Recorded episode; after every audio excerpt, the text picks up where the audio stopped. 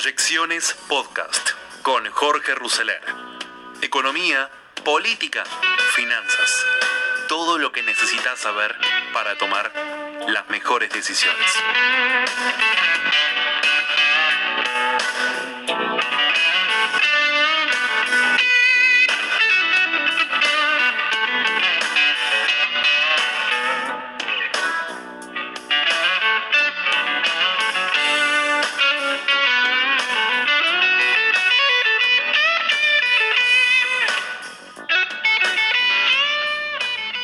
Hola, bienvenidos a este nuevo capítulo de Proyecciones 2021, último capítulo del mes eh, de enero, ya que hoy es 29 eh, de enero del 2021, vamos dejando el primer mes atrás, un mes lleno de acontecimientos políticos y económicos y donde la pandemia sigue siendo uno de los temas principales obviamente, de lo que tratamos para la Argentina y para el mundo. Para empezar este podcast de hoy, quiero que ustedes escuchen este reportaje de ayer, eh, fresquito nomás, que para un eh, curso de mm, agroeducación, Salvador Di Stefano le hizo al politólogo Andrés Malamud. Van a estar hablando de Argentina y del mundo y del sistema político argentino y las consecuencias, cómo puede estar impactando. Malamud, ustedes lo hemos tenido varias veces acá en el programa, Malamud es un gran lector de la realidad política argentina, un excelente lector de la realidad política argentina. Por eso quiero que escuchen a Malamud y luego charlamos al respecto. Muy bien para nosotros es un gran gusto que vos nos estés acompañando. Y bueno, la primera pregunta es una pregunta general, luego van a estar preguntando mis compañeros, es cómo, qué análisis haces después de esta asunción tan, este, digamos, este, controvertida de Biden este, como presidente de Estados Unidos, controvertida no por el resultado, sino por todos los hechos que este, dieron vueltas a través de esa asunción presidencial y lo que estamos viviendo en la actualidad, ¿no? Hay tres elementos fundamentales. El primero tiene que ver con el régimen político en Estados Unidos, que por ahora sigue siendo democrático, pero estuvo a punto de dejar de serlo. Hubo una, insurrección popular motorizada del Poder Ejecutivo, que es lo que en América Latina hubiéramos llamado autogolpe. Hubo un intento de autogolpe del presidente para desconocer el resultado de las elecciones y mantenerse en el poder más allá de la voluntad popular. El segundo punto son las políticas públicas. Biden está haciendo Obama Plus. Volvió a cuatro años atrás y está desarrollando más o menos las mismas políticas que el gobierno del que fue vicepresidente. En este sentido no hay novedades. Y el tercer aspecto tiene que ver con lo que podemos prever para más adelante. Si tenemos una democracia frágil en Estados Unidos y políticas oscilantes, ¿qué garantía tenemos de que dentro de cuatro años no va a ganar el que acaba de perder, o alguien parecido, o alguien peor? En síntesis, ¿qué garantía le puede dar Estados Unidos al mundo de que va a seguir siendo democrático y, que, y de que va a mantener estas políticas por algún tiempo que exceda el mandato presidencial? No sabemos. Hoy Estados Unidos es un foco de incertidumbre en un mundo que está lleno de incertidumbre y necesita anclas y faros. Y contra lo que uno pudiera haber esperado, China ofrece más anclas y más faros que los Estados Unidos. No siempre los faros que nos gustarían, pero sí más previsibles. Carlos o Antonio, el que esté más preparado. Empezó, empezó movido Andrés, ¿no? Eh, no, se guardó nada de entrada, empezó como, como diciendo acá vengo y atropello con todo. Eh, tan, tan, grave viste la situación en Estados Unidos para que decir que estaba en riesgo la democracia, lo cual sí, yo pienso lo mismo, pero pero que lo digas vos que conoces mucho más que yo, a mí me preocupa muchísimo. Eh, las políticas públicas, está claro lo, que decís. Ahora, ¿pensás que el contexto mundial y el propio Estados Unidos, después de la experiencia Trump, está en condiciones de volver a, políticas públicas similares a la de Obama? Y el futuro político de Trump no depende de lo que pase con todos estos juicios y demás que están haciendo por estos días. Grandes preguntas. Eh, yo soy más optimista de lo que dejé, dejé traslucir en la primera intervención. Creo que en el fondo esto contribuyó a reforzar la democracia. Lo que no estoy seguro es de que esto sea duradero, de que la inoculación nos garantice que no nos vamos a recontagiar dentro de un tiempo. Pero no soy yo el que piensa que la democracia americana está en peligro, son dos de los principales politólogos estadounidenses, Steve Levitsky y Dan Ziblatt, que en 2018 publicaron un bestseller mundial titulado Cómo mueren las democracias. Y lo que ellos hacen, es mirar casos de erosión por adentro de las democracias. La tesis es muy simple. Hasta hace 30 años las democracias morían desde afuera, de golpe, por los que perdían las elecciones. Contemporáneamente las democracias mueren de a poco, desde adentro, por los que ganan las elecciones. No nos olvidemos que tanto Chávez, limpiamente, como Maduro, más o menos, ganaron las elecciones. No son los perdedores lo que llaman los militares, son los ganadores los que liman a la oposición, capturan las agencias de control y, e inclinan el campo de juego. Y Trump sacó 74 millones de votos. Es verdad, Biden sacó 81. Pero Trump es el segundo candidato presidencial más votado de la historia. Y este es el número que no lo miramos nosotros nada más. Lo mira China, lo mira Rusia. Y estas potencias desafiantes de los Estados Unidos deciden sus políticas en función de lo que ven. Y lo que ven en principio es un sistema político roto en Estados Unidos. Podemos pedirlo de otra manera la sociedad norteamericana es muy violenta, ¿no? No, no a nadie, ¿verdad? Sabemos que dos por tres entra un loco en una escuela y mata a 20 personas a tiro. Pero ¿cuán violenta? ¿Cómo podemos medir el nivel de violencia? Bueno, la tasa de homicidios en los Estados Unidos es igual que la Argentina. Cinco homicidios cada 100.000 habitantes por año. ¿Esto es mucho o poco? Para un país en desarrollo como Argentina no es tan grave, solo Chile está mejor. Pero para un país desarrollado como Estados Unidos, quintuplica las tasas de homicidio europeas. Por lo tanto, yo soy más optimista, como te decía Carlos, de lo que parecía, pero no completamente optimista.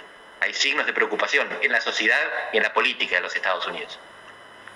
Andrés, eh, una pregunta. Con, este tema, si el día de hoy estos mismos eh, eh, ciudadanos votaran y tuvieses nuevamente elecciones en Estados Unidos, es muy probable que el nivel de elección cambiase en favor de Trump después de lo que ha sucedido y una vez que vieron lo que realmente sucedió porque hay republicanos natos que simplemente no van con el tema de la, del Obama Plus, como bien dices. No quieren más gobierno, no quieren más regulación, no quieren más cosas, que es el estándar del republicano. No sé si la potencia de Trump realmente fue tanta por sí mismo, sino por todo el proyecto que representa. Sin embargo, hay algunos incondicionales que lo van a votar eternamente porque es un caudillo y es una persona que lógicamente tiene una adherencia enorme. El día de hoy, a mí lo que más me preocupa en Estados Unidos es el cambio generacional y si te fijas en las gentes que están conduciendo los destinos del país en el Senado, en, la Cámara Baja y en los diferentes lugares de poder, es gente ya muy mayor. Y la segunda ola es muy astringente. El problema es de que este es un mandato de cuatro años nada más, porque Biden se queda para cuatro años, no creo que venga por una reelección, ni siquiera tiene idea de estarlo mandando. Es decir, él tomó posesión de la presidencia y si recordamos lo que hizo Trump en su momento, en cuanto tomó la presidencia, dijo que se estaba buscando reelegir de inmediato. es que su campaña arrancó desde el día que se, asumió la presidencia. Pero este cambio generacional en Estados Unidos a mí me preocupa mucho. ¿Le ves algún espíritu de preocupación tú también? Sí, Antonio, y es una, es una cuestión fundamental, porque el sistema electoral de los Estados Unidos en principio es muy restrictivo. Esto quiere decir que en buena parte de los estados opera para suprimir el voto. El voto no solo no es obligatorio en Estados Unidos, sino que además hay que hacer un esfuerzo, una inversión de tiempo para registrarse previamente y estar inscrito el día de las elecciones. Así que es muy fácil para algunos estados restringir el voto y limitar la participación de sectores minoritarios en general, que van variando de un estado al otro, africanos, latinos, etcétera, que son los jóvenes, precisamente. Los más jóvenes son los más alienados, en el sentido de alejados del sistema político de la toma de decisiones. Y uno piensa entonces que son también los más imprevisibles. Pero de nuevo, esto no significa que el recambio generacional necesariamente signifique disrupción. Lo que significa es que es más imprevisible. Y por lo tanto tenemos más dificultad para saber lo que puede pasar, porque esos chicos que eventualmente van a votar todavía no votaron. Entonces no sabemos cómo se comportan. Y sabemos que las encuestas no son del todo confiables. Y lo son cada vez menos. Andrés, te saco un minuto de Estados Unidos, después pueden volver, digamos, mis compañeros. Ayer se conocieron los datos de crecimiento económico del año 2021 del Fondo Monetario Internacional. Y cuando uno mira la lista, se encuentra con China que va a crecer este, el 8% e India que va a crecer el 11%. O sea, el, eh, Oriente es el que va a traccionar el mundo en el 2021 y también en el 2022. Un poco cómo es tu mirada este, eh, respecto de cómo es la evolución de estos dos países que representan casi el, 40% eh, digamos, de la, de, la, de la población del mundo y cómo esto impacta sobre América Latina. Ese es el punto. Salva, lo acabas de decir, es fundamental entender la demografía para comprender hacia dónde va el mundo. Y hoy 50% de la población mundial vive en un pequeño circulito, que es pequeño en tamaño, pero abarca los países más poblados. China, India, Japón, Corea, Filipinas, Indonesia y algunos más en el medio. Y nosotros no estamos familiarizados con ese nuevo centro del mundo, porque nosotros somos sobre todo de ascendencia europea, étnica, cultural, y nos cuesta entender que estamos quedándonos en la periferia del mundo que viene, que somos cada vez menos en espacios relativamente reducidos en términos demográficos, y si miramos la, misma geografía, buena parte de los continentes que habitamos son prácticamente desiertos, América del Sur en el medio está deshabitada, vivimos en las costas, alejados unos de otros. Entonces es natural que ahí donde están las personas haya más tamaño de los mercados, más tamaño de los ejércitos y más capacidad de innovación. Y esto es lo que estamos viendo, lo que está dando es un proceso natural de reestabilización de un mundo que fue casi siempre así hasta hace 200 años. Porque la caída de China se dio solamente en el siglo XIX a partir de un par de guerras que perdió, sobre todo contra Inglaterra. Pero si no, China solía ser el país más rico del mundo. No nos enterábamos, nuestras generaciones anteriores no se enteraban porque no había globalización. Entonces las potencias estaban desconectadas. Ahora lo que vivimos es el doble fenómeno, China recuperando la primacía mundial y conectada con el resto del mundo por primera vez, quizás desde Marco Polo. Así que sí, eso es inevitable, hay que aprender a convivir. Y este es el desafío para Biden, para la nueva administración. No podemos probablemente desacoplarnos de China, tenemos que encajarla, o dentro de poco vamos a ser encajados por ella. Carlos. Es decir, que por lo que decís, Andrés, ves un futuro del mundo mucho más vinculado a China y en particular a nosotros, mucho más vinculados a China que a Estados Unidos. ¿Y qué papel va a jugar Rusia y Europa en todo esto? Gran cuestión. Bueno, yo estoy justo en Lisboa en este momento. Portugal tiene un gran puerto eh, comercial fundamental, el puerto de Cines, es el puerto más importante. La administración del puerto de Cines fue privatizada a una compañía china el Pireo, el gran puerto de, Atenas, el gran puerto del Mediterráneo histórico, también lo administra China. Tampoco nos damos cuenta porque no están saliendo en televisión los administradores y les vemos la cara y nos damos cuenta de que acá está pasando algo raro. Pero si esto está pasando en Europa, imagínense África y América Latina. Es un proceso prácticamente inevitable. Lo que de lo que se trata es de coordinarlo, de tratar de cooperar en conjunto para que la dirección no sea impuesta desde afuera.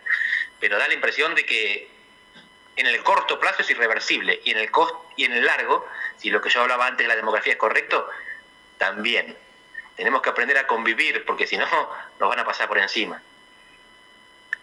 ¿Cómo hacemos para coexistir con los chinos? Perdón que interrumpí, pero ¿cómo hacemos para coexistir con los chinos? Porque si te das cuenta, por ejemplo, en el momento que Jack Ma salió con una situación un poquito adversa y quiso llevar él el sistema financiero chino con iniciativas de, privadas como tal, llegó un punto en donde se pasó de espacios publicitarios, por así decir, los chinos le dijeron, se acabó, Jack Ma se fue a la sombra y era una potencia como tal. Los chinos te cambian el juego de acuerdo como el Partido Comunista desea o quiere y la narrativa la controlan ellos, la manejan ellos en cualquiera de sus formas. Eso es algo que es muy complicado para realmente poder competir con ellos porque es una situación de que es un blanco móvil y que si no estás en el hilo de lo que ellos conducen, no estás. Esa situación va a ser muy astringente para el resto de nosotros, especialmente porque no sabemos contrarrestar un efecto de comercio o de relación con China como bloques o como generalidades. Y los chinos son fantásticos para negociar contigo por separado y destruirte, hacerte simplemente la compra de lo más barato, aun cuando sea lo que más necesita, justo como lo que está sucediendo ahora con el tema de granos y oleaginosas, que se le llama a este evento de compra masiva de los chinos como el segundo gran robo de la historia, después de lo que hicieron los rusos hace algunos años, en los 70, con el tema del trigo en Estados Unidos. Entonces, esta China va a ser muy complicada. ¿Lo ves así? ¿O ves que China va a ser un poquito más eh, controlada en sus aspectos y que se va a integrar o va a permitir una integración más homogénea. Ojalá tuviera la respuesta, Antonio, me candidatearía a secretario general de la ONU. Pero esa es la pregunta, precisamente. Y da la impresión de, que lo que Biden y la nueva administración norteamericana están buscando es un equilibrio entre la cooperación y la competencia. Recién salió un artículo muy interesante de parte de académicos norteamericanos sobre cómo construir un régimen multilateral sobre la Luna, como lo tenemos sobre los océanos o sobre la Antártida, sobre los espacios comunes. Y lo mismo vale para el cambio global donde da la impresión de que esta vez hay una cierta confluencia de intereses y de preferencias entre China y Estados Unidos. Y por otro lado sabemos que va a haber competencia, competición, en otras áreas, fundamentalmente las tecnológicas. Telecomunicaciones es lo que vemos más evidente, pero no será lo único. En el futuro quizás sean grandes aviones comerciales que hoy se producen en, en Europa y en los Estados Unidos. Pero la idea que uno tiene de la nueva política norteamericana es la búsqueda del equilibrio competimos en estas áreas, pero encapsulamos otras áreas en las cuales pretendemos cooperar y creemos que la cooperación es posible. Si esto es así, si es una política más de contención y cooperación simultánea, podría funcionar.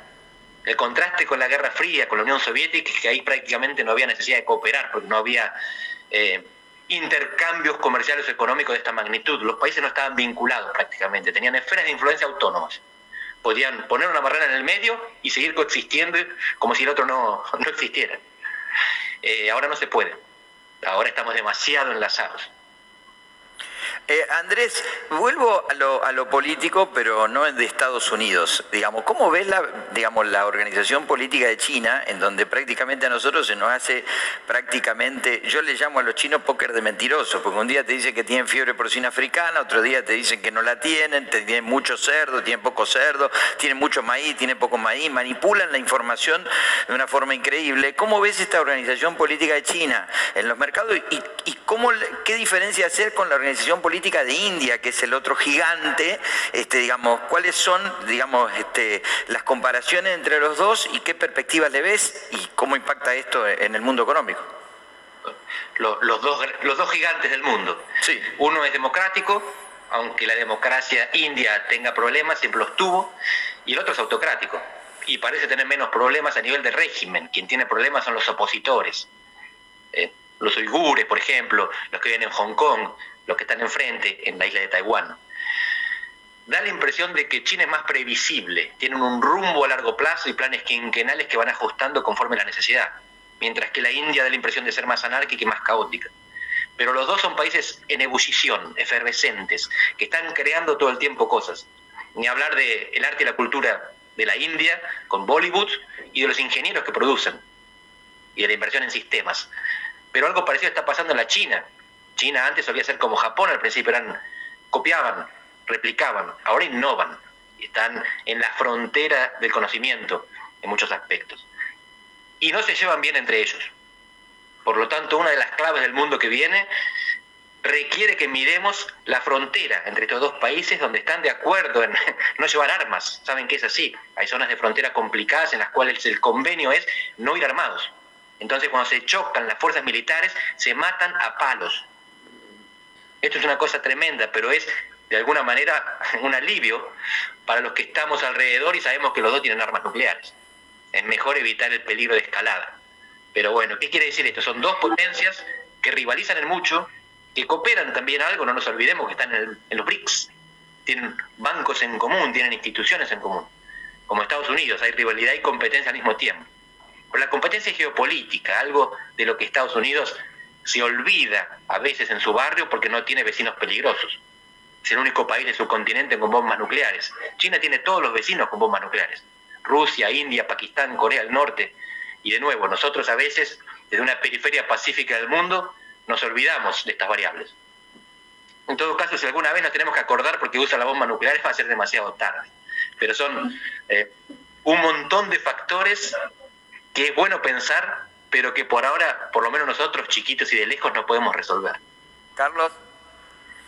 A ver, Andrés, eh, más allá de la bomba nuclear, esto que algunos dicen que nos tiraron los chinos, que es el, COVID, este, vos estás en Portugal, yo estoy en Navarra, estamos viendo un recrudecimiento muy fuerte, este, los países se vuelven a cerrar. ¿Cómo crees que va a impactar todo esto en el 2021? Porque aparentemente la solución no está cerca, más allá de las discusiones que hay con todo el tema de las vacunas. Gran pregunta. Yo estoy convencido de que 2021 va a ser un año tan pandémico como 2020. Y que recién los países desarrollados van a poder hablar de algo parecido al post pandemia en el último trimestre de este año. Los países en desarrollo no, recién el año que viene. Pero lo que vimos es que en el año pandémico 2020 todo Occidente cayó económicamente y China creció. Así que la impresión que tengo es que esta brecha se va a seguir ampliando en este año pandémico, porque China tuvo gran éxito, primero no, originalmente no, no consiguieron reprimir el virus, reprimieron a los que lo denunciaban, pero una vez que se hicieron cargo, fueron muy efectivos. Claro, no tuvieron que hacerse cargo de la privación de la libertad, porque no existía la privación de la libertad, pero prácticamente lo truncaron de nacimiento. Y acá de nuevo, algo optimista a favor. La comunidad científica china colaboró con la comunidad científica internacional para la secuenciación del genoma del virus y eso permitió que creáramos tests en todo el mundo y eventualmente la vacuna. Así que lo que tenemos es un nivel de opacidad y encubrimiento por parte del Partido Comunista Chino que los perjudicó a ellos mismos al principio, porque las autoridades subnacionales le mentían a las nacionales. Finalmente las nacionales se hicieron cargo, mintieron un poco más y cuando dieron la voz la ciencia funcionó mejor. De alguna manera soy optimista con estas redes transnacionales de cooperación, se llaman comunidades epistémicas, comunidades científicas, que colaboran a pesar de los gobiernos. Acá tenemos una puntita de, luz al fondo del túnel. Andrés, una, pregunta alrededor de, esto, lo que ves con esos países democráticos, eh, especialmente hemisferio norte, vamos a pensarlo así. Eh, y Europa, Estados Unidos, Canadá, si lo quieres concentrar en mucho más particularidades, tal vez un poco Brasil, pero estás encontrando que hay desasosiego social o sea, la sociedad está en complicaciones. Eh, tienes gobiernos que se empiezan a colapsar, entre comillas, un poco lo que sucedió en Estados Unidos, lo que puede empezar a suceder en Alemania con este tema de cambio de batutas y que hay este, facciones muy complicadas que se tienen que controlar, o lo que estás viendo en Italia, en donde tienes que hacer recambios en el gobierno como tal. España no se queda atrás, este, y, bueno, lo que tú conoces, pero toda esta situación trae desempleos, índices increíbles de deuda en muchos de estos países eh, y, déficits fiscales que no son controlables en el corto plazo. La, peligrosidad de todo esto es que la pandemia lo va a agudizar, pero no se ve un proyecto de mediano y de largo plazo como para salir adelante, en donde tengas alguna zona de confort. ¿En donde ves algo positivo alrededor de esta tendencia para los próximos cinco años? Pusiste el dedo en la llaga. Eh, yo en este momento estoy en Portugal, pero me especializo en América Latina. Y ahí es donde más observo que el problema no es lo que hacen los estados, sino lo que ya no pueden hacer. Y los estados están perdiendo capacidad de controlar el territorio, de controlar las fronteras, de controlar la violencia, porque la economía se rompe. La economía rota significa menos empleo y menos empresas. Y por lo tanto la gente que tiene que comer busca rebuscársela en el mercado informal. Y dentro de la informalidad hay un extremo, que es el crimen y ese extremo está aumentando. Aumenta la informalidad y dentro de la informalidad aumenta la economía criminal. Tráfico de lo que ustedes quieran, de drogas, de personas, de armas, contrabando, corrupción, todos estos fenómenos están aumentando y son difíciles de medir porque por definición son, son ilegales. Hay que registrarlos de maneras indirectas muchas veces. Y esto está pasando en otros lados también, este aumento de la informalidad y quizás en el futuro del crimen y de los flujos migratorios y en el discurso público por lo menos no veo demasiada, eh, demasiado reconocimiento de que esto esté pasando. Lo que quizás tenga sentido, los estados, los gobiernos lo que tienen que hacer es generar horizontes de expectativas para coordinar las preferencias de los ciudadanos, para evitar la desesperanza, el desasosiego, esa palabra que usaste y que tanto me gusta. Pero no sé si por debajo hay conciencia en los servicios de prospectiva de los gobiernos o de los think tanks de que lo que hay que pensar es la reconstrucción de la legalidad en el mundo que viene, donde la informalidad y el crimen van a tener un papel mucho más relevante que ahora. Andrés, antes de, seguir con la nota, tengo que pasar un informe, porque sabes que Dios es argentino y cuando llueve, este, acá y todo el mundo este, está este, muy contento. Así que a toda la gente que nos está viendo desde todos los canales del interior, le pedimos que se comuniquen con el WhatsApp de Agroeducación para pasar la información del lugar que esté, si está lloviendo, cuántos milímetros, porque eh, teníamos un pronóstico de seca muy grande y bueno, esto va a traer alivio económico a la Argentina. y de paso, ya que hablamos de la Argentina, Este, sabemos que vos estás muy este, siguiendo de cerca la economía argentina. ¿Y cómo, cómo estás viendo, probablemente esta pregunta que te la haga, te la estoy formulando mal porque estoy haciendo un juicio de valor, pero cómo estás viendo esta mutación de, un Alberto Fernández que parecía que iba a ser un gobierno de Alberto Fernández, pero que hoy el Instituto Patria parece que tiene un peso cada vez más grande dentro del gobierno. ¿Vos lo ves? ¿Cómo lo ve Alberto Fernández y cómo ves la inserción de la vicepresidenta dentro del gobierno de Alberto Fernández? Bueno, cuento un poco para nuestros amigos que no son argentinos, que en Argentina hay elecciones cada dos años, como en Estados Unidos. Solo que no se cambia toda la Cámara Baja cada dos años, sino la mitad, junto con un tercio del Senado. Y por lo tanto, los años pares, en que no hay elecciones, suelen ser los años del ajuste. Y los años impares en que se vota, los gobiernos relajan, abren la cartera y reparten. El problema de este gobierno es que tenía divididos los tiempos. El 2020 era el año del presidente para hacer el ajuste económico. El 2021 era el año de la vicepresidenta para abrir y ganar las elecciones. El 2020 se comió el ajuste. No se puede ajustar en pandemia, al contrario. Y por lo tanto vamos a tener dos años consecutivos de un tremendo gasto público. Porque no pueden perder las elecciones. Ese es el objetivo final. Entonces no es que Cristina se hizo cargo del gobierno de Alberto. Era lo que tenían planeado. Lo que pasa es que no pudieron cumplir el plan del año pasado. Alberto le tocaba gobernar en 2020. 2021 no es su año. Es el año de la política, no de la gestión. Y eso puede ser bueno para el partido en el poder, pero no necesariamente para las finanzas públicas. Carlos. A ver, Andrés, estás en Portugal, acaba de haber elecciones, ganó de alguna manera quien estaba gobernando, ganó el que estaba gobernando, ¿no? En primera vuelta, es, tengo entendido que más tirando a la derecha, a pesar de que Portugal no la está pasando bien con la pandemia. ¿Cómo vinculás esta situación con Trump, que de alguna manera se lo llevó puesto a la pandemia también? Mm. Lindo. Bueno, Portugal tiene un sistema semipresidencialista, como el de Francia, pero más mentiroso. Esto quiere decir que eligen popularmente un presidente cada cinco años, pero el que, el que gobierna es el primer ministro, que es elegido en elecciones independientes, parlamentarias, y es el escogido por el Parlamento. El primer ministro es centro izquierda, socialista. El presidente es centro derecha, socialdemócrata. Y noten la ironía, el partido de centro derecha en Portugal se llama socialdemócrata porque casi no hay derecha en Portugal es todo suave, todo tranquilo. Y este presidente, Marcelo Rebelo de Sousa, no solo no es conservador, es súper moderado, sino que es muy pro sistema, a diferencia de Trump. Entonces lo que hubo acá es un voto, y esto es interesante por lo paradójico, de respaldo al sistema en medio de la catástrofe sanitaria. Y digo que es paradójico porque al mismo tiempo un candidato de ultraderecha que aparece por primera vez, apareció hace un año y ahora cobra entidad, saca cerca del 12%, que fue escandaloso. Acá Portugal es un país políticamente correcto. En Lisboa no se insulta en la vía pública. Si uno dice un insulto, la gente se ruboriza. Así de pacatos son. Y este tipo dice barbaridades. Habla de restringir los derechos de los, de los gitanos. Los gitanos tienen nacionalidad portuguesa. Hay tres diputadas portuguesas de origen africano y cada vez que ellas dicen, dicen algo que a él no les gusta, le dice vuélvanse a su país de origen cuando ellas son ciudadanas portuguesas, es una bestia total. Sacó el 12%. Gran terror, se viene a la ultraderecha. Pero entonces acá importa destacar el hecho de que el presidente moderado fue reelecto con el 60% de los votos. La mayoría de los portugueses está aterrada por lo que está pasando, saturación del sistema sanitario, pero no están satisfechas con el país en el que viven. Mejor dicho, siempre están, y por eso muchos emigran. Pero lo siguen apoyando, les sigue gustando y lo siguen añorando cuando emigran. Antonio. Bueno, eh, dos temas. Un tema Escocia, con este tema que quieren hacer un referéndum y lógicamente empezar a hacer bloques en bloques en bloques. Si ves esta Europa desquebrajándose en diferentes condiciones, hacia adelante, lógicamente. Eh, y de regreso hacia América Latina como región en, su generalidad. Encuentras un país que no sea el automático, Chile tal vez, eh, que, tenga alguna zona de estabilidad dentro de toda la región o que sientas que ha avanzado en contra de todos los pronósticos por algún modelo de trabajo, sistema, de gobierno, o definitivamente todos nos estamos homogeneizando en tender a mediocre. Linda las dos.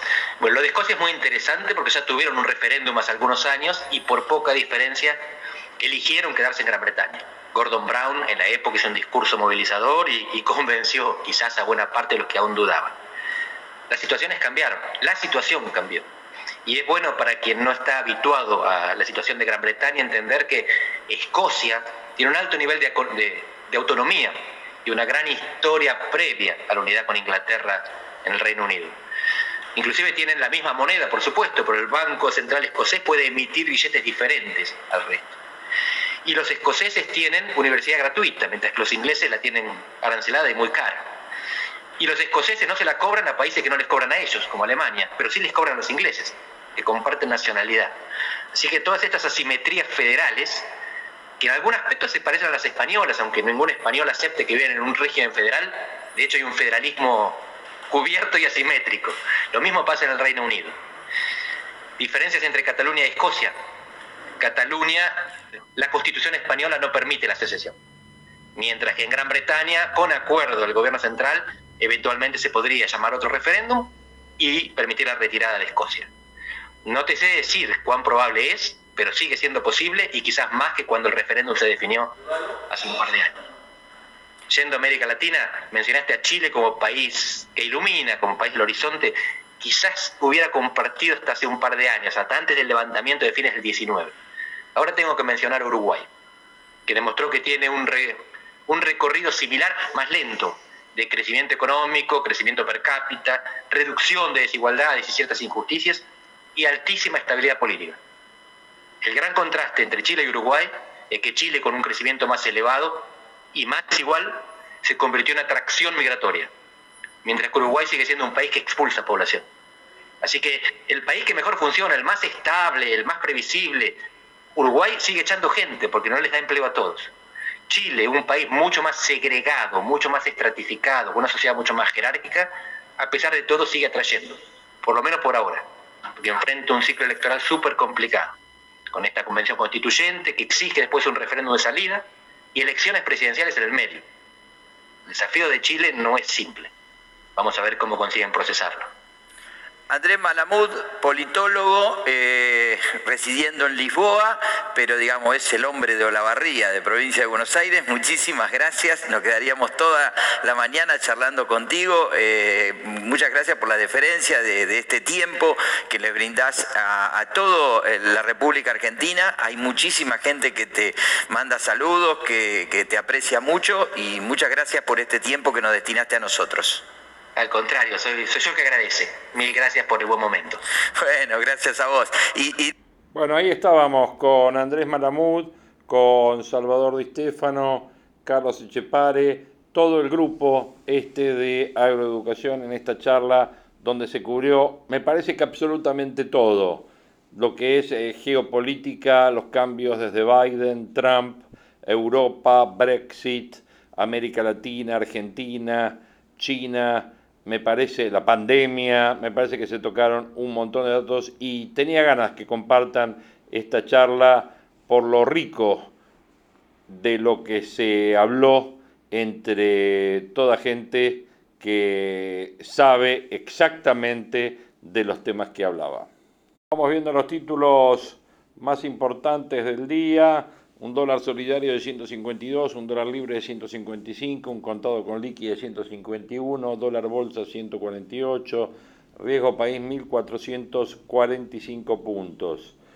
Impuesto a la riqueza, los empresarios aseguran que es confiscatorio y que se desalentará las inversiones. El sector afirma que los contribuyentes afectados por el nuevo tributo van a judicializar el reclamo. La justicia investiga la salud mental de la falsa niñera de Caballito.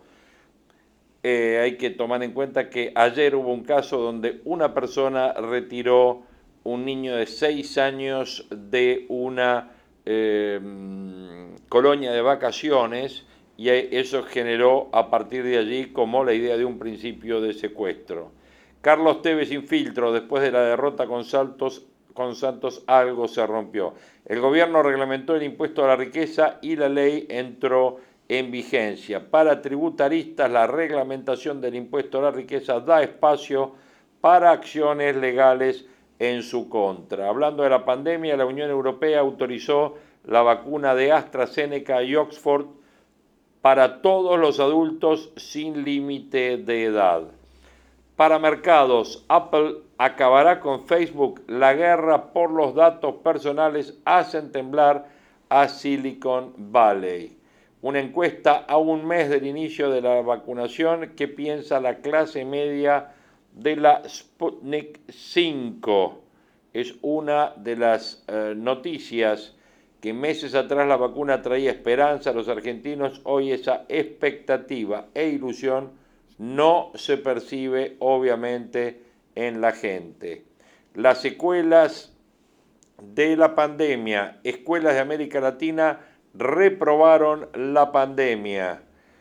Eh, ¿Qué otro tema tenemos? Criptomonedas, el Bitcoin se vuelve a disparar, saltó hacia 17% en el día de la mano de un gesto de Jack Dorsey y Elon Musk, el cofundador de Twitter y el titular de SpaceX y de Tesla, etiquetaron a la criptomoneda en sus cuentas de la red social y generaron otro fenómeno viral a la par de la manía de la acción de GameStop.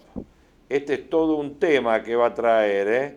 La Comisión de Valores de Estados Unidos investigará la volatilidad en Wall Street para proteger a los inversores. La Security Exchange Commission indicó que buscará mantener unos mercados justos, ordenados y eficientes y evitará abusos.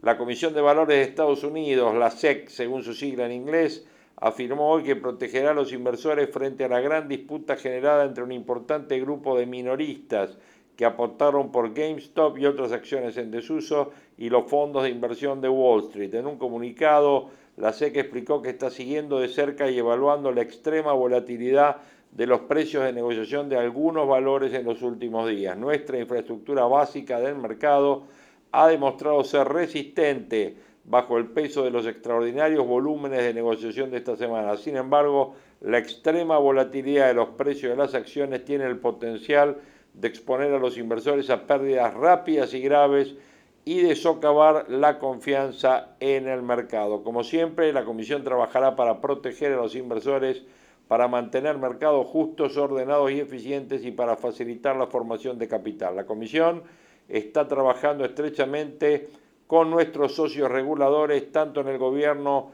como en la FINRA y otras organizaciones autorreguladas, incluida Bolsa de Valores, para garantizar que las entidades reguladas cumplan con las obligaciones de proteger a los inversores y de identificar y de perseguir posibles infracciones. Aclaró que la Comisión examinará atentamente las medidas adoptadas por las entidades reguladas que puedan perjudicar a inversores o inhibir indebidamente su capacidad para negociar determinados valores va a actuar para proteger a los inversores minoristas cuando los hechos demuestren una actividad comercial abusiva o manipuladora prohibida por la legislación federal sobre valores. Los participantes en el mercado deben tener cuidado de evitar dicha actividad y del mismo modo los emisores deben garantizar el cumplimiento de las leyes federales de valores para cualquier oferta o venta contemplada de sus propios valores. Como les dije, un tema que me parece recién empieza. La guerra de los trolls versus Wall Street disparó la popularidad de las apps de inversión para celulares.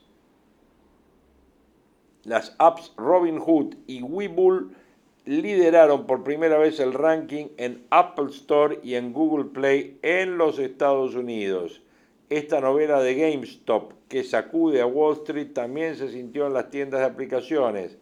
Tras el auge de la inversión minorista que se dio esta semana, se notó un importante incremento en la popularidad de apps como Robinhood o como Webull en Estados Unidos. Creció el número de descargas de Reddit por la repentina popularidad que cobró este foro de Wall Street Bets, donde comenzó el boom de GameStop. En cualquier otro momento, el ranking de las plataformas más populares, tanto en Apple como en Google Play, está dominado por redes sociales o por redes de entretenimiento como Facebook, como YouTube o como Instagram. El hecho de que hoy se encuentren en el tope apps de finanzas indica que el escándalo en Wall Street ha impactado de lleno en la sociedad. Cabe recordar que la plataforma Robinhood es una de las aplicaciones más populares entre inversores particulares en Estados Unidos y se destacó como la herramienta más utilizada por los Wall Street Bets para ejecutar sus órdenes de compra de títulos de GameStop. Ayer las acciones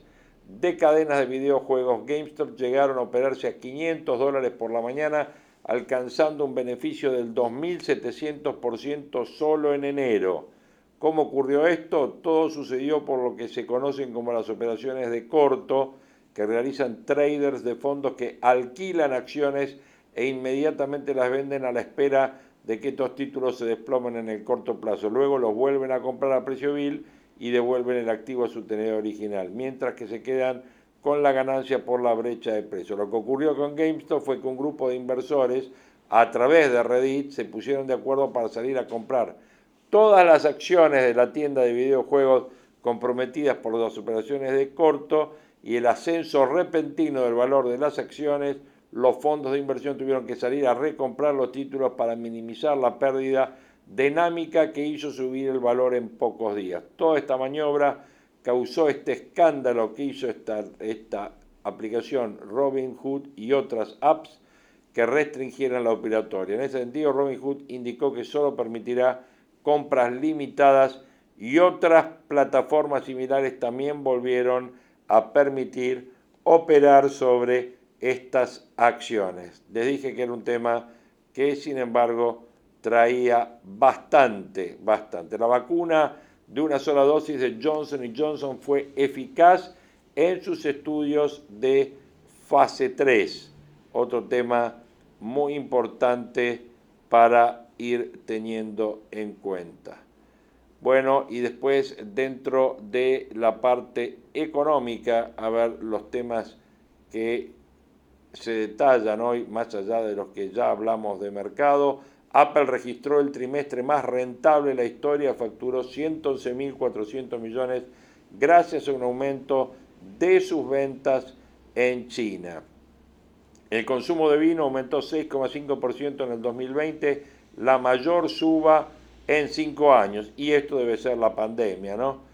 La saga de GameStop, la Comisión de Valores va a investigar todas las maniobras para proteger a los inversores, tema que recién comentábamos. Carlos Melcoñán, en el 2021 va a haber poco rebote y mucha inflación. Carlos Melcoñán participó de un evento organizado por Puente y dijo que un acuerdo con el fondo será bisagra para un buen desarrollo de la macroeconomía, perspectivas y desafíos. Melcoñán se refirió a las principales variables económicas, si bien reconoció que este año habrá un rebote económico luego del derrumbe que significó la pandemia, advirtió que la inflación será del 50%. Este año hay dos certezas, dijo, va a haber poco rebote y mucha inflación. Durante la disertación que fue moderada por Federico Tomasevich de Puente, el economista aseguró que el más ortodoxo de los rumores para bajar la inflación es un acuerdo con el fondo, al tiempo que consideró la posibilidad de que haya un acuerdo laxo con el organismo de crédito internacional. Cabe recordar que Martín Guzmán afirmó que el gobierno quiere cerrar un acuerdo con el fondo a fines de abril de este año. El Ejecutivo busca cerrar antes de esa fecha por el vencimiento del Club de París. Para Melcoñán, la postura de economía es cerrar un acuerdo de 7 a 10 años que incluye no pagar capital ni intereses en los primeros años, es decir, sin desembolso de dólares. En ese sentido, afirmó que conlleva metas macro y reformas que la cartera que conduce Guzmán querrá suavizar y patear lo más posible. En tanto, el ex, el ex eh, presidente del Banco Nación mencionó que Argentina está sin reservas y con un 50% de inflación más una fuerte emisión monetaria que continúa en el 2021. Argentina perdió 9 mil millones de reservas en el 2020, vendió más de 4 mil durante el año pasado y este año no lo va a poder hacer. Y agregó que para hacer frente este año a los vencimientos del Fondo BID y Club de París, todo sumado necesita 19 mil millones de dólares. Está la certeza de que Argentina algo va a tener que hacer, aunque es incierto. Lo que pivotea es el acuerdo con el fondo, pero la incertidumbre es la pandemia y la política. Este gobierno nació con la idea de que iba a haber un comando dual. Es algo nuevo para el país y funciona mal. El doble comando funciona mal. Hay un resultado electoral este año que juega para definir la segunda parte del gobierno. Aquí hay un resultado electoral que se suma a la cuestión política. La inflación relevante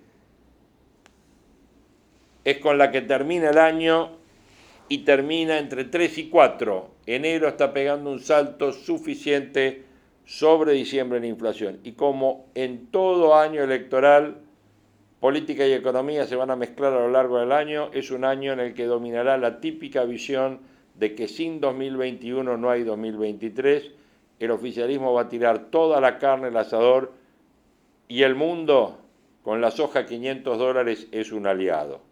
La consigna política es que el rebote económico hay que fogonearlo y a la inflación hay que controlarla como sea. El fondo no puede ser dadivoso como para que te lo lleves puesto, pero puede haber un acuerdo laxo. Guzmán tardó siete meses en negociar con los bonistas y el resultado fue catastrófico. El gobierno debe estar preocupado por cómo poner en ejecución una política económica con una tasa de inflación del 4% mensual. Dólares oficiales no van a tener las provincias. Eso le diría a los gobernadores y a los tenedores de títulos les diría lo mismo, que dólares oficiales este año no va a haber. Bueno, un resumen de los títulos de hoy y de lo dicho por Carlos Melcoñán en este Zoom que organizó Puente para todos sus clientes. Y vamos a ir cerrando este podcast con la palabra de Alejandro Katterberg. Alejandro Katterberg, miembro de Poliarquía, analista que reconoce que hay impuestos escondidos en nuestro país, estuvo ayer en la rosca y dijo este testimonio y con este testimonio cerramos este capítulo de proyecciones donde tuvimos a Andrés Malamud, donde tuvimos todos los conceptos principales de lo que está pasando en el mundo, de lo que está pasando en la Argentina, los títulos de hoy, lo que dijo Melcoñán y cerramos con Alejandro Katterberg. Austa, preocupada, temerosa.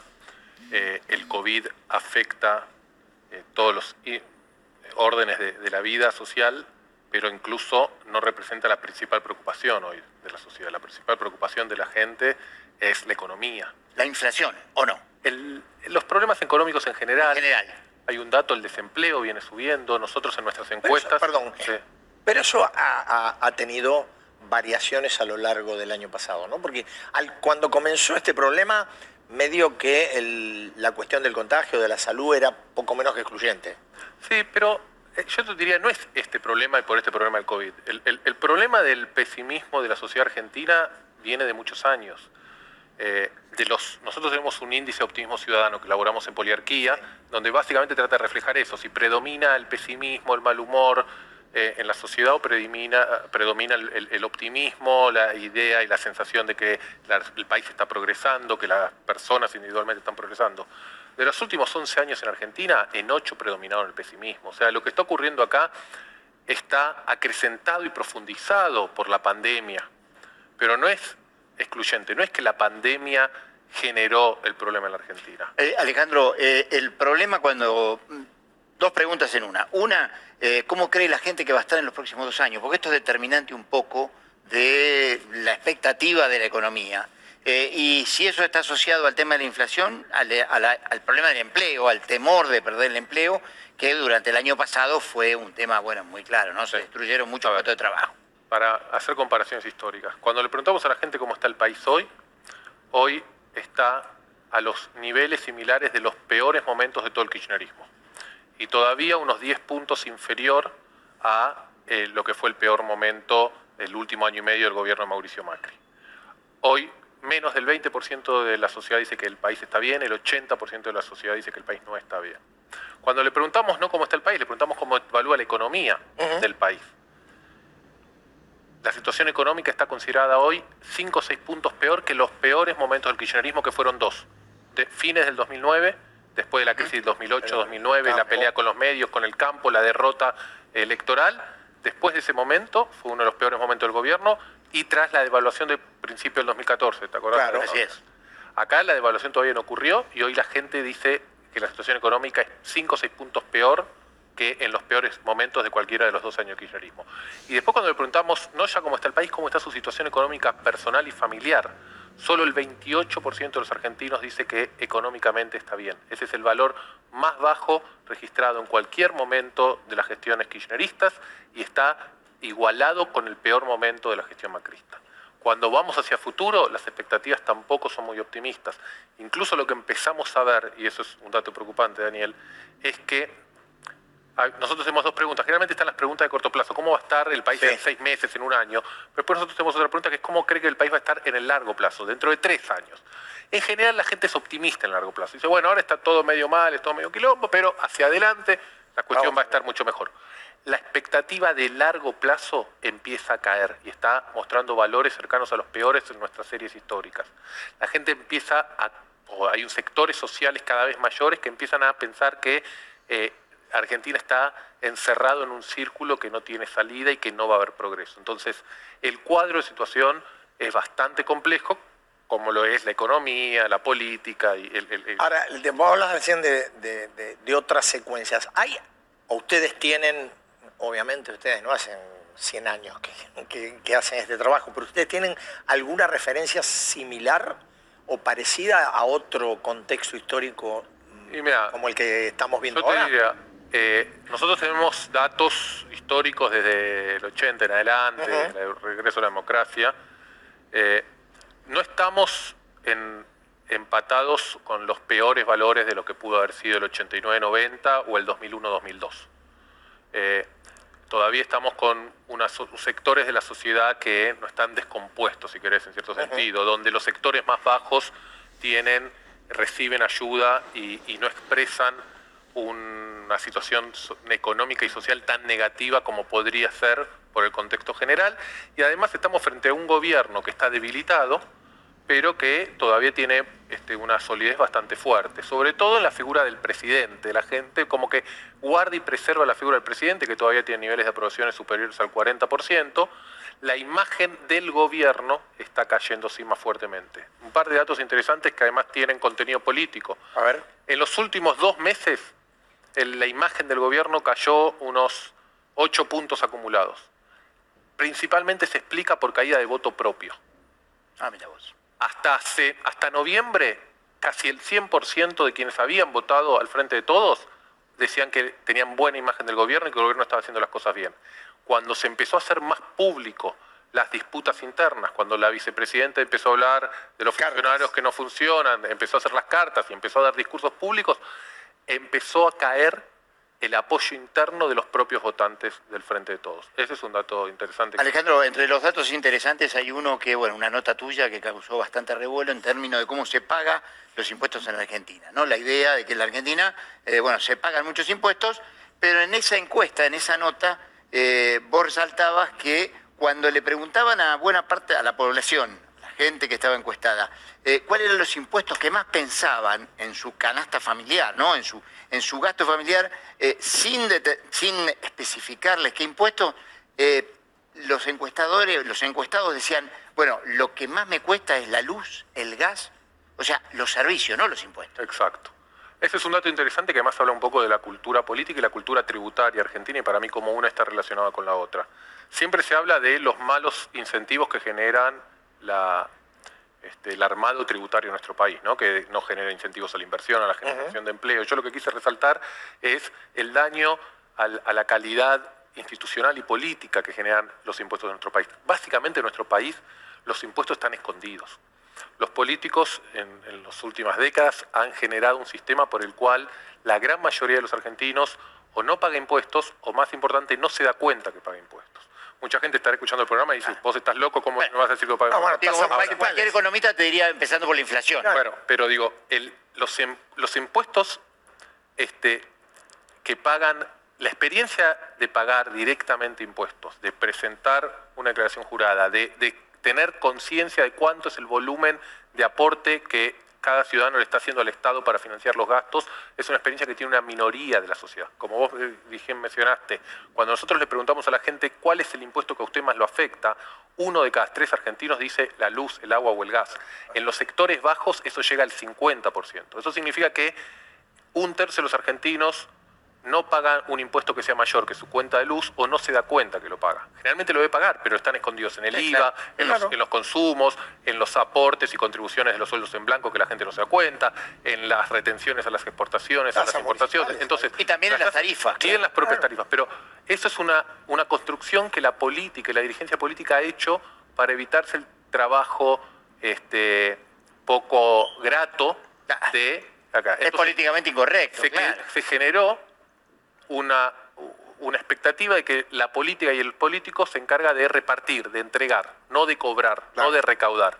Y eso impacta y además termina siendo que la mayoría de la sociedad no tenga el concepto de restricción presupuestaria, que no tenga el concepto de cómo se financia el Estado y que piensa que cuando algo no le llega, cuando no hay una ayuda que llega, es o porque los políticos este, son corruptos o porque gobiernan para otro sector. Entonces, ahí hay un problema impositivo, un problema importante en el, sistema impositivo que no solo tiene consecuencias económicas, que son las que siempre se habla, sino que también permite consecuencias políticas e institucionales. Decime, eh, y con, este, con este cuadro de expectativas, de bajas expectativas, eh, digamos, no de los niveles que podía haber eh, en las otras dos grandes crisis, fines del 80 y 2001, ¿qué lugar tienen las elecciones?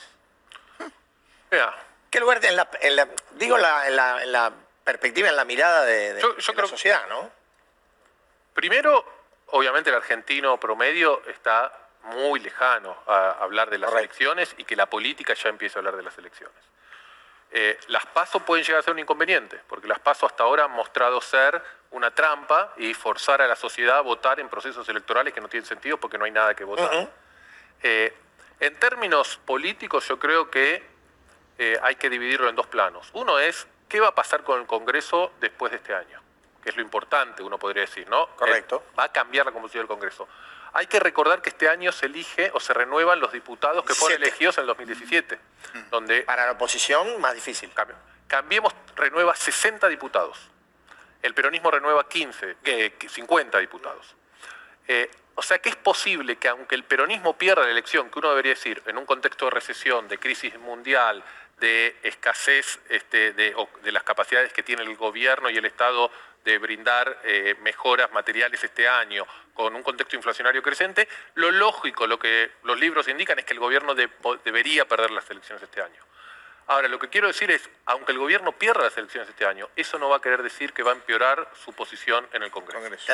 El otro punto que va a haber que ver es, ok, la composición del Congreso por ahí no cambia demasiado. Yo creo que es casi imposible que Cambiemos logre, que eh, Juntos por el Cambio logre quedarse con la mayoría en la Cámara de Diputados. En el Senado nunca cambia demasiado. Es muy difícil que el peronismo pierda la mayoría e imposible que el peronismo se haga de dos tercios en el Senado. La otra pregunta va a ser, bueno, ¿cuáles las consecuencias políticas y simbólicas de las elecciones? Yo diría, lo más importante de todo de acá al proceso electoral es ver la interna del gobierno es ver si el gobierno se desgrana o no se desgrana. se separa o no se separa. Si el gobierno llega unificado, después la otra gran eh, pregunta será, ¿la oposición llega unificada? Uno debería tener, inclinarse a pensar que sí, los incentivos son muy tentadores para la oposición. Y después es si surge alguna figura. Este contexto social tan negativo, tan problemático, eh, donde las imágenes de los dirigentes políticos son casi todas negativas, con excepción de eh, dos o tres dirigentes que tienen más saldo positivo que negativo, lo que es está abriendo las puertas para que pueda aparecer algún outsider de fuera de la política, para que haya algún tipo de voto protesta. Eso yo creo que la clase política tiene que mirar con mucho cuidado. La última, y referido a las elecciones. Eh, siempre se vota con el bolsillo en general en la Argentina. En esta ocasión tenés bolsillo o vacuna. El gobierno apuesta a la vacuna. ¿Cómo ves que va a jugar eso? Y yo creo que es un gran interrogante que no sabemos. O sea, claramente estos dos años han estado centrados eh, por, la pandemia. La, imagen del gobierno en cuanto a la evaluación de la pandemia eh, no es peor que su imagen con el resto de las áreas eh, y dependiendo de cómo esté la situación sanitaria, de acá a octubre eso puede variar claramente. Yo creo que las dos variables son las que vos decís. Cómo está la pandemia y cuánto si se satura o no el sistema de salud y el número dos, la inflación, que es lo que afecta directamente al bolsillo de la gente.